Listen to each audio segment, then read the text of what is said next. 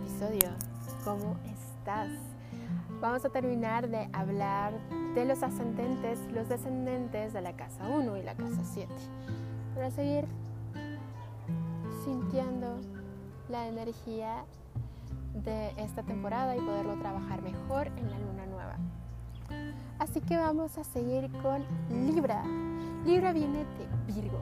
Libra viene en su casa 12 de haber sido bien estructurada, de haber revisado muchísimo desde un aspecto individual lo que quiere que perciban los demás. Y entonces salta a Libra, reencarna con energía de ascendente Libra, para poder observar en el otro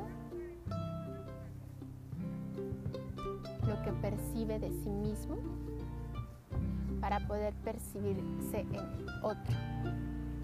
¿Me explico? Es, es es compleja la energía Libra.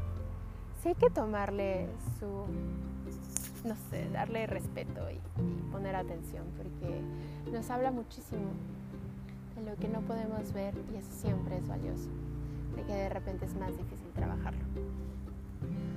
Así que Libra tiene como todas estas cualidades de fundirse en el otro, de decir, no, es que yo que sé que le vaya a doler, yo no sé si lo vaya a interpretar, no sé, como que de repente pueden perderse muchísimo a lo que el otro puede sentir, que al final también es un poquito una mentira, porque pues puede que hable también más de ti. Total, en la casa de allá enfrente se consigue una persona súper aris y quizá una relación en, en baja vibración de parece perfecto que estés dando todo por mí, porque yo no voy a dar nada por nadie, porque mi cualidad ariana no me lo permite. Así que síguelo haciendo y pues nada, tenemos otra relación súper tóxica que da muchísimo para trabajar. También pudiera ser en un equilibrio esto, ¿no? El, el entender cómo el otro, quizá su egoísmo no estaba tan mal quizá un poquito más trabajado podría ser límites sanos. Quizá en los límites sanos te deja permitir. Los límites sanos te dan espacio a abrirte, a permearte por alguien más sin perder tu individualidad, sin dar más de lo que el otro da. No sé. Así que, que esta dualidad, pues ya les había contado, también es cardinal.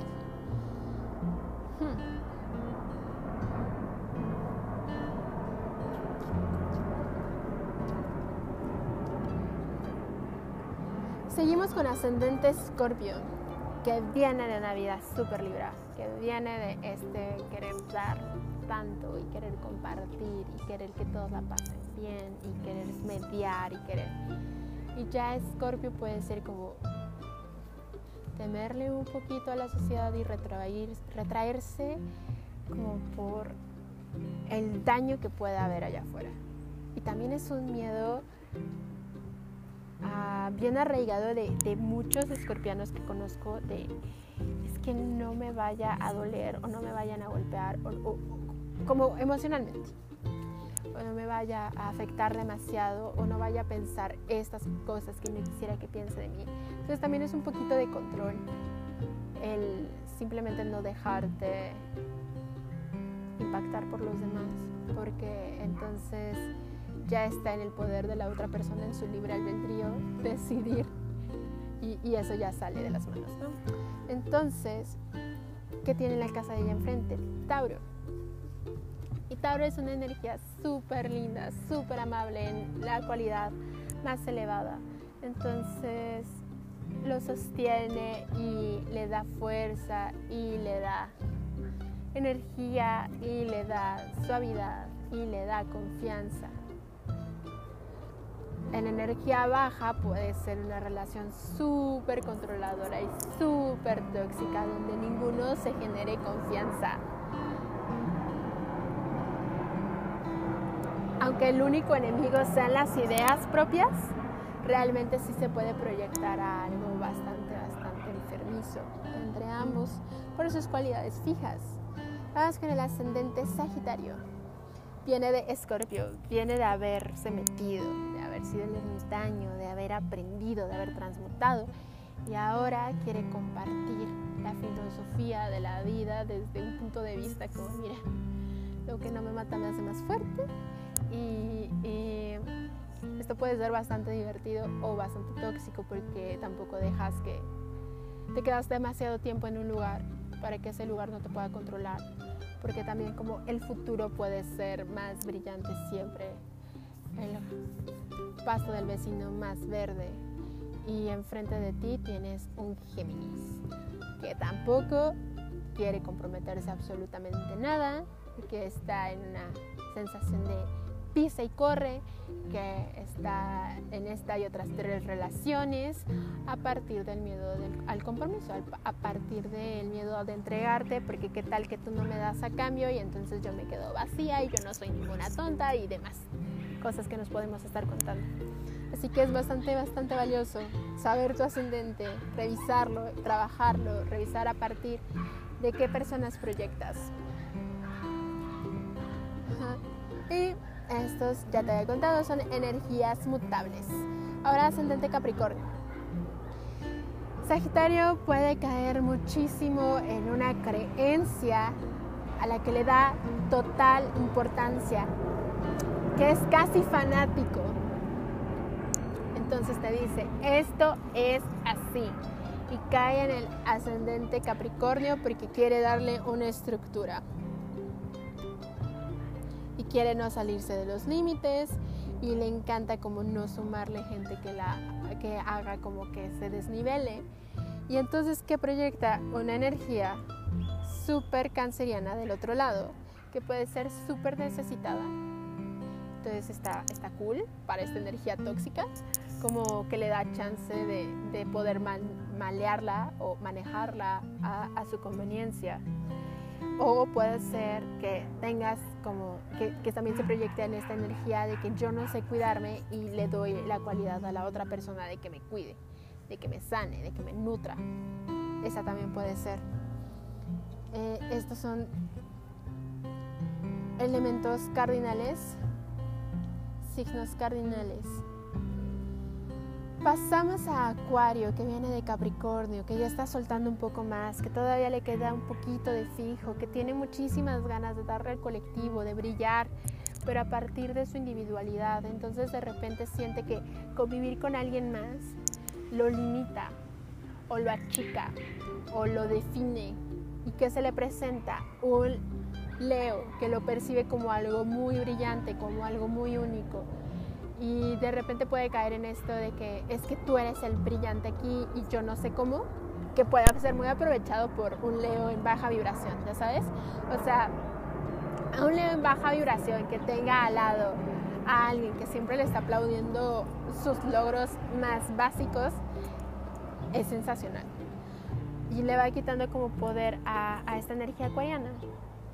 Y por el otro lado, en, una, en algo muy, muy lindo, puede ser como en esto, todos brillamos y, vamos a proyectar este brillo a los demás, sacando su autenticidad, confiando. También puede caer en un poco de, toxicidad porque por ser elementos fijos eh, pueden tener más lazo hacia el ego, hacia el soltar y muchas más ganas o miedo a identificarse te digo, conozco muchos acuarianos que si les dices que otra persona está haciendo exactamente lo mismo, lo dejan de hacer porque tienen miedo a caer en otro cuadrito de, de identificación, de ser tal cosa. Y pasamos al último ascendente, Pisces.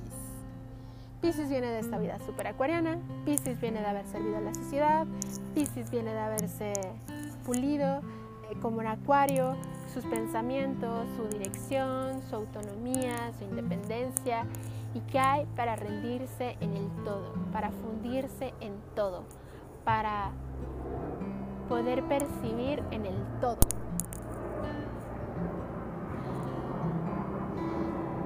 Y en este percibir y en esta disolución se proyecta una pareja Virgo que puede ser súper controladora, que puede ser bastante asfixiante también.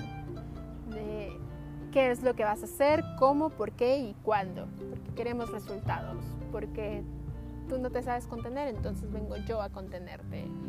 Y, en el mejor de los casos es este equilibrio que crea, que te he contado antes, de tierrita mojada que se vuelve arcilla y, puedes crear a partir de ella.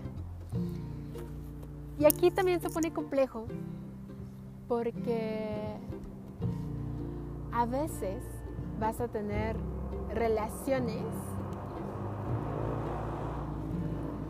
a partir de tu casa 7. Entonces, te voy a contar. Yo tengo ascendentes eh, Leo. Y últimamente atraigo parejas muy acuarianas. Y antes yo era muy acuariana y atraía parejas muy leoninas. O sea, nunca, nunca, nunca. bueno, apenas estoy aprendiendo a equilibrarme. Me ha ayudado muchísimo la astrología para entenderlo. Pero sí, o sea, no solamente estás siempre de un lado, puedes estar en el otro, porque ambos existen en tu carta. Porque puede ser los, el lado que tú quieras del espejo, hasta que no lo integres, puedes brincar de una polaridad a otra. Es por eso que de repente nos pasa algo, no sé, de la confianza. Que tuviste una pareja que siempre desconfió de ti y que de verdad no sabías cómo ni por qué, si faltaba poco para que, no sé, le mandaras tu ubicación exacta día con día, hora con hora. Y de repente en la siguiente relación tú eres la desconfiada y si te das cuenta realmente no hay una gran razón ni un gran por qué estás así. Y es esta creencia de que pues estás viviendo las dos polaridades para poder entender también a la otra persona y abrir tu perspectiva a que no solo lo que tú piensas o lo que tú sientes es lo correcto y lo válido, validar también lo que siente la otra persona y la experiencia que está viviendo la otra persona. Te abre la perspectiva a valorar las experiencias que tú estás viviendo, a quitarles el juicio, a quitarles el miedo, a verlas como parte de un proceso y no como algo que te detiene ni te define, sino es como... Mm, estoy pasando por aquí, no me gusta cómo se siente. Ah, no, siempre no. Gracias. Entonces es eso por lo que tenemos que tener ojos abiertos, corazón abierto, brazos abiertos, para percibir en el otro, para permitirnos impactar, pero sin sentir que se nos va en eso la individualidad, porque no pasa. Y tampoco fomentas la individualidad, porque bueno, si no tienes miedo de perder tu individualidad, tampoco la estás ah, pregonando, ¿ya sabes? O sea, no vas por ahí diciendo yo soy así y nadie me va a cambiar. Como que ya estás súper segura de que eres así y nadie te va a cambiar, así que no hay necesidad de gritarlo. Y siempre tener este trabajo de Libra eh, te hace ir por el mundo mucho más fluida,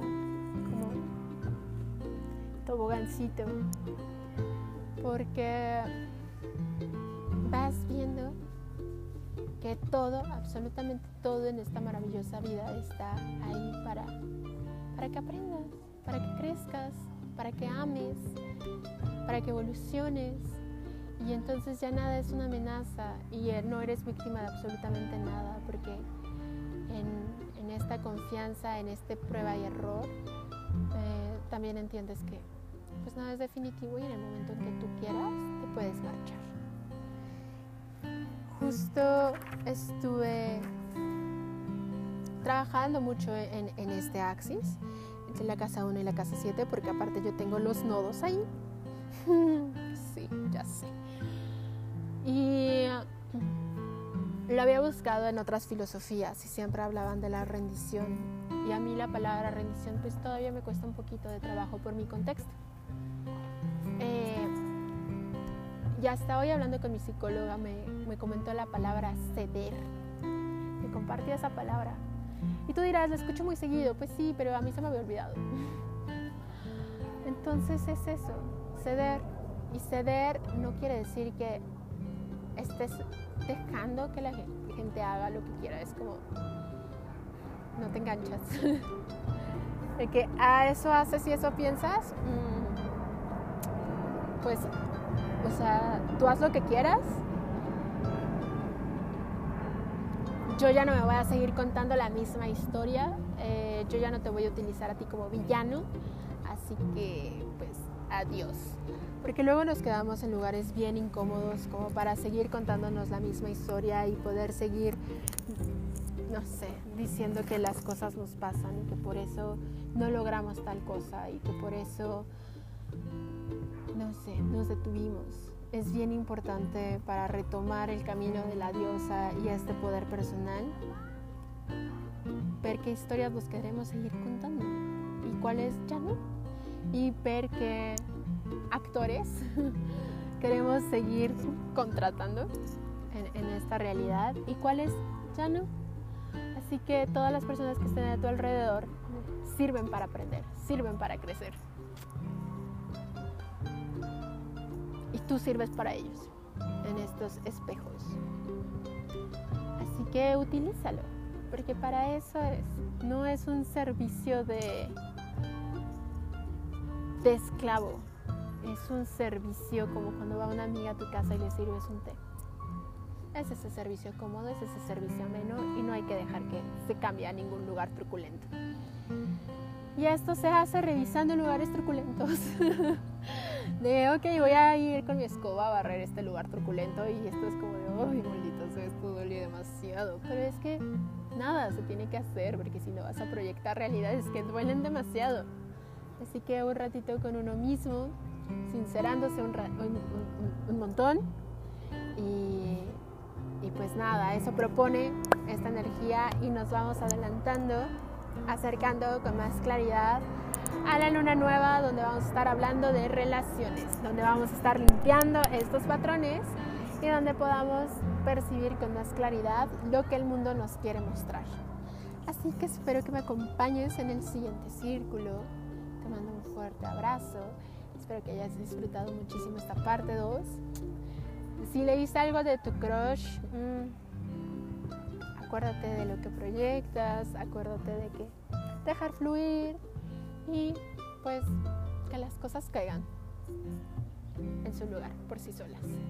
Tú nunca sabes si está a la vuelta de la esquina algo mejor, así que sintoniza, procúrate a ti, amate a ti, sé todo lo que tú quieras ser o enamórate de ti y sé la persona de la que te enamorarías te juro que va, que va a llegar alguien ad hoc. Así que ahora sí, muchas gracias y nos escuchamos la siguiente. Adiós.